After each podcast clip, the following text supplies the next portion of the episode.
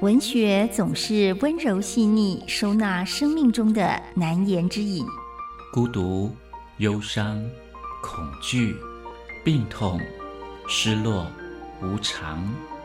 文学的存在是人生的一处绿荫，一方海洋，让困顿的身心有了开阔的安放所在。林信杰带您走进文学乌托邦。在世界的裂缝中看见光亮。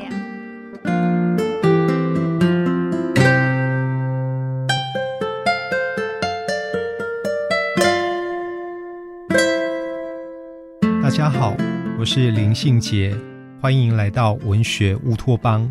今天要跟大家分享的书是希尔凡·戴松的《贝加尔湖隐居杂记》。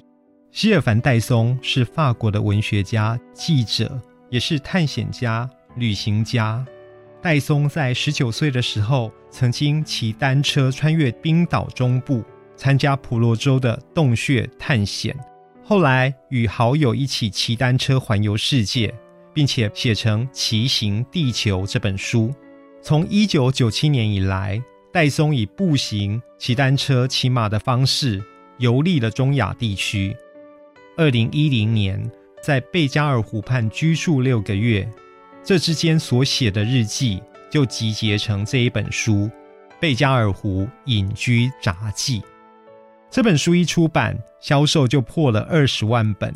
目前呢，已有十多国的版权上市，而且荣获梅迪席文学奖。改编的电影也于二零一六年上映。在贝加尔湖隐居札记里面，书里面的某一些提示一直回荡在我的心里。其中有一篇叫“跳脱一下”，跳脱一下呢，就写到：我曾承诺自己要在四十岁之前去深山里过着隐居的生活。果不其然，戴松呢，他就在贝加尔湖一个位在北雪松林湖甲端的小木屋里面待了六个月。一百二十公里外有一座小村庄，四周没有邻居，偶尔有访客。冬天的时候，温度落在零下三十度左右；夏天的时候呢，有熊在湖岸边出没。戴宗觉得这就是天堂。戴宗行前带的书籍、雪茄和伏特加，其他的东西，空间、宁静跟孤独，在那里已经有了。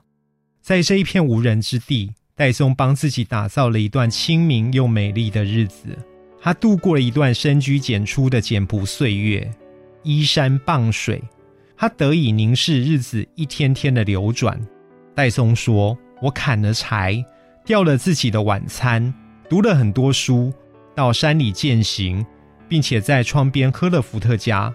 这小木屋是绝佳的观察站，能够一窥大自然的各种动静。”戴松在这里见识的冬天和春天，幸福、绝望，乃至于平静。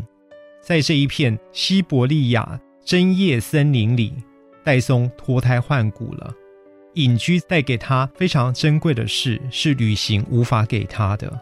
这一个隐居小屋就成了一个蜕变的实验室。戴松把每天的感想记在这一本札记里面，而这一本隐居日记。就是我所看到的贝加尔湖隐居札记，我想这根本就是一段最精彩的隔离日记吧。这是戴松自我与群体社会的隔离。戴松在贝加尔湖旁边拥有最完整的孤独与寂静。评论家说，这是一本哲学日记。作为一名隐士，在西伯利亚的生活经验，让戴松越是深入的思想跟内心。越发意识到自己是另一个人。当然，这一本《贝加尔湖隐居杂记》常常被拿来跟《湖滨散记》来比较。然而，这一部作品令人耳目一新的是，它摆脱了道德的束缚。毕竟，作为一个和社会相依相存的人，生活就是一门艺术。今天跟大家分享的是《贝加尔湖隐居杂记》。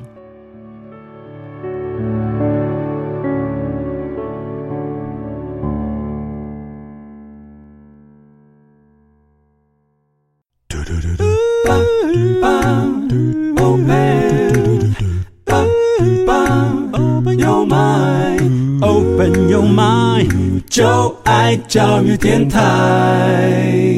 嘟嘟嘟嘟，咻比嘟爆。